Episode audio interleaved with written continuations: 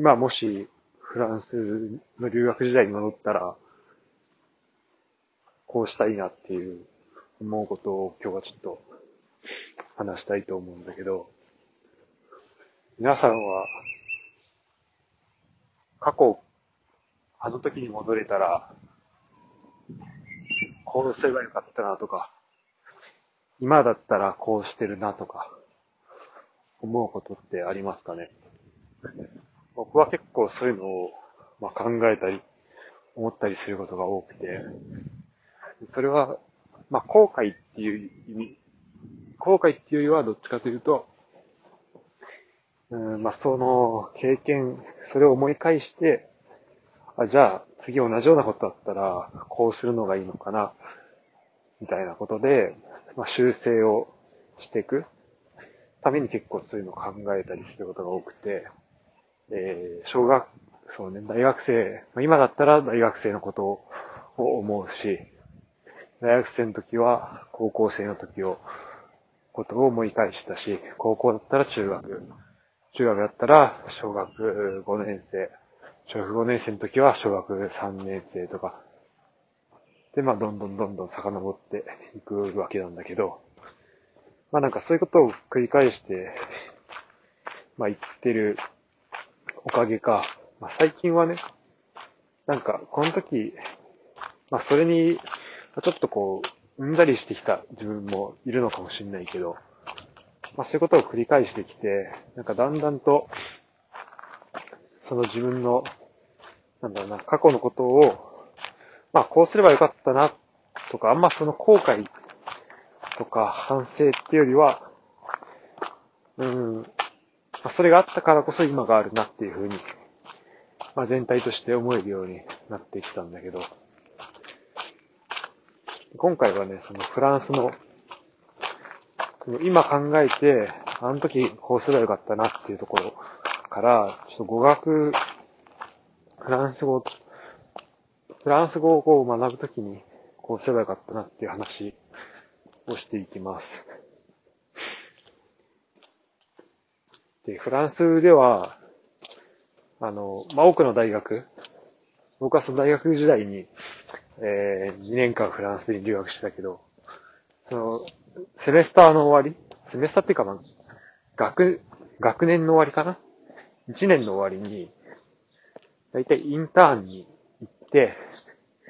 1ヶ月とか、まあ、5ヶ月とか、まあ、それぐらいのインターンを、えー、することになるんですよ。で、僕の行ってた学校だと、1年目では1ヶ月のインターンをして、で、2年目では、えー、っとね、4、5ヶ月以上かな ?20、20週間以上のインターンをするみたいな、なんかそういう決まりだったと思うけど、まあ、それをすることになってて、1年目のインターン探しは結構スムーズに見つかって、それもなんか先先輩がこう代々やっていた、あの日本人のその、まあ先輩がやってた、あの、その紹介みたいなので、なんか毎年ここの人にお世話になってるみたいなので、まあ、そういうコミュニケ、コミュ、コミュニティ的なの、えー、力を使って、えー、見つけることができたんだよね。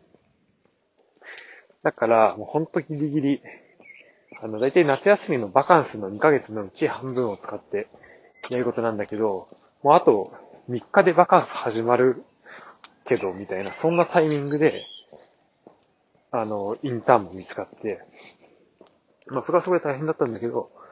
まあ、1年目はね、特に問題なく、えー、見つけることができました。で、問題は2年目で、1年目のね、その1ヶ月のインターンっていうのは、あの、お金がね、支払われない、支払われないインターンだったんでね。で、もちろん1ヶ月でもお金払われるものってのもあるんだけど、まあ、フランスだと、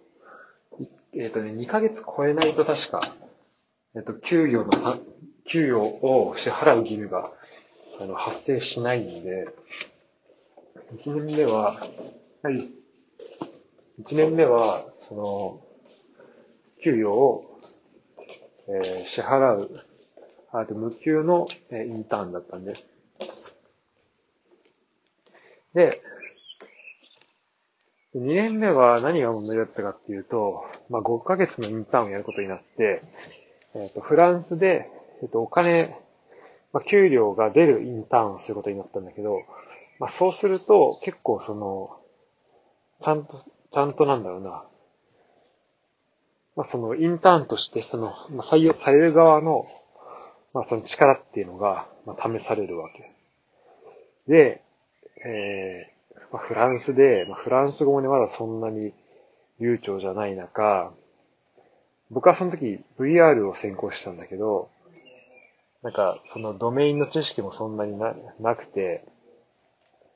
だから VR のこともそんなスペシャリストではないみたいな状態で始まったんで、結構、まあ、そこのなんだろうな。まあ、そもそも自分の持ってる知識が少なかった。で、プラス、それを自分が持ってるものを最大限表現して、その、まあ、履歴書とか、あともう一個モチベーションレターっていうものを書いたりするんだけど、フランスだと。そこに載せるっていう力が、まあ足りなかったし、まあ仮にその、書類が通ったとしても、その後の面接とかで、その、面接した時に、やっぱ自分の良さっていうのを、こう、ちゃんと伝えることができなかったっていうのがあって、結構ね、あの、メールは100、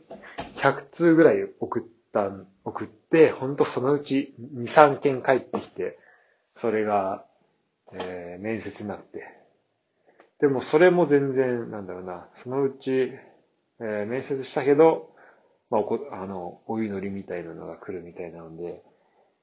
結局、始めなきゃいけない期限をちょっと過ぎて、結局見つからず、最終的に、それもなんか学校のコネみたいなやつで、えっと、企業を見つけてもらって、まあ、そこでインターンスタートしたんだけど、あの、そこのね、だから、ね、途中でその探してる時にもう、もうあとじゃあ、できれば来週にはスタートしたいみたいなところでインターンを探すわけ。そうすると、もう語学力も、なんだろうな、なんだそう語学に、まあ自分の語学に改善の余地があるのはわかるけど、どっからスタートしていいかわからないみたいな。語彙力も、語彙が大事なのはわかるけど、じゃでもなんか自分の中では語彙はそれなりにあるなと思っていたし、あの、文章をそれなりに、あの、まあ、組み立てるっていう力も、まあまあついてきたなとか、いうふうには思ってて、なんか、ある程度行くと、その語学をある程度やるとなんか、もうどっから、どっから手つけていいかわかんないみたいな、そういう状況になるんだよね。で、一方でその、じゃドメインの方の知識っていうのも、まあこれはこれで問題で、例えば100社とかに、100社は多いんだけど、まあ何社とかにこ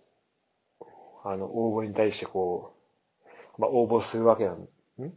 そうだ、応募こう、まあ、申し込みか、するわけなんだけど、で、その時に、やっぱそこで求められるスキルみたいなのも結構まあ会社によって微妙に違ったりするから、それを全部用意しておくことはできなくて、まあだからそのもっと基礎的なね、プログラミングとか、その、そういう、なんだろう、応用の方じゃなくて、もっと、そのプログラミングの、本当基礎的な力っていうのがまあ必要だったんだよね。で、まあそれもまあそんななかっだから、まあ自分の持ってる力の中で、あの、いかに、その、自分の熱意を伝えたりとか、あと、これはできますとかっていうのを伝えるっていうのが、まあ必要だったんだよね。で、えー、なんかまあいろいろ試して、えー、まあそれはね、その、その面接のために試したわけじゃないけど、まあその、フランスにいた2年間っていうので、例えば、えー、フランス語で本読んだりとか、日記をつけたり、あと何したっけな。あとまあ、ネットフリックス的なドラマ見たりとか、YouTube 見たりとか、いろいろしたんだけど、あの、で、あとまあ単語帳やったりとか。なんか、いまいち、その、ししっくりね、その、自分のフランス語力、これやったからついたって思えるようなものがなくて、で、結構まあ、あがきながら、えー、あがいてたなっていうのを、まあ今振り返ると思うんだけど、今考えると、やっぱりもっとね、こう、書く練習、ってかもっと書くべきだった。それは、例えば、就活中だったら、その CV、だから履歴書とか、モチベーションレターみたいなのをもっと書くべきだったし、あと、日常会話とかでももっとなんかじゃ自分が使う表現とか、あの、この表現もっとうまく言うようになりたいなっていうのを喋ることも大事だけど、まずは、その、書いてみる。もっとその自分の文章の中に、各文章の中に入れているっていうのは本当大事だ、大事だったなっていうのは感じて、さっきその試したことの中で日記をやってたって言ったけど、やっぱり日記をやってた時ってすごい、書いた時ってすごいその語学力は喋る方も、まあ、書く方ももちろんなんだけど、なんか喋るのもね、こう頭の中整理されて、あ、この表現はこうやって言えるんだとか、結構その、整理されていくんだよね。で、思い返してみると、その、なんか面接とか通った時とかは、結構やっぱ100通、あの、あの、何、申し込みしたって言ったけど、もちろんそこに送る履歴書とか、そのモチベーションレターみたいなのは結構まあ国定ベースになっちゃうわけなんだよね。でも、思い返してみると、その、ちゃんと面接まで行った時っていうのは、そのモチベーションレターのその内容をもう完璧その企業用に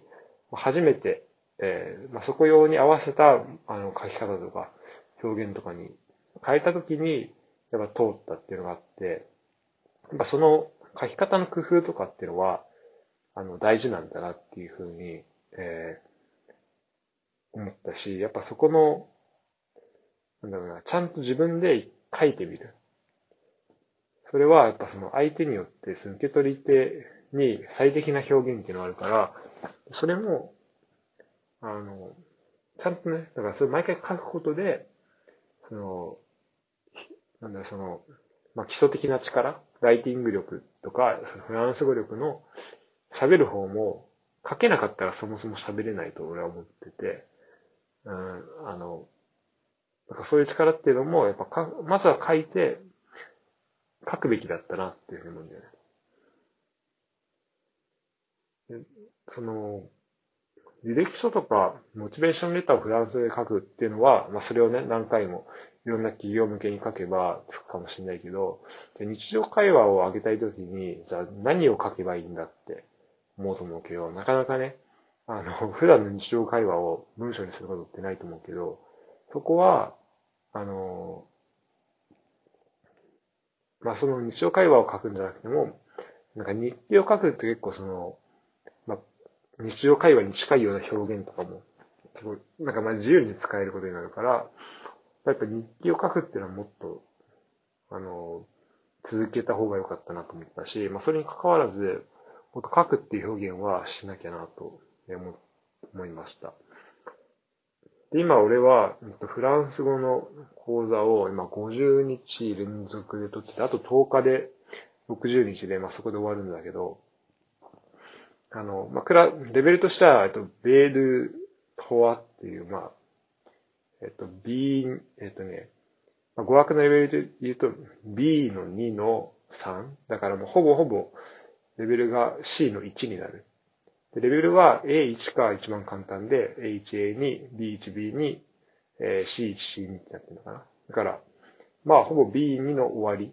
まあ、それが一番高いレベルだったんで、そこを選んだんだけど、それを、まあ一応授業を受けては、毎日ね、1時間の授業があるんだけど、確かに、まあそれも一緒で、なんかいろんなことをたくさん学んでるし、なんか身についたような気になってるけど、やっぱりこれは、まだ完璧には身についてない。自分の血肉にはなってない感じして、それやっぱり自分で使ってみるっていうのが、やっぱり大事なんだな、というところで、えー、ちょっとこれからまた、えっと、そういうの表現を使ってライティングをするってところで自分のフランス語力を上げていこうと思いますし、まあフランス語だけじゃなくて英語とかドイツ語もね、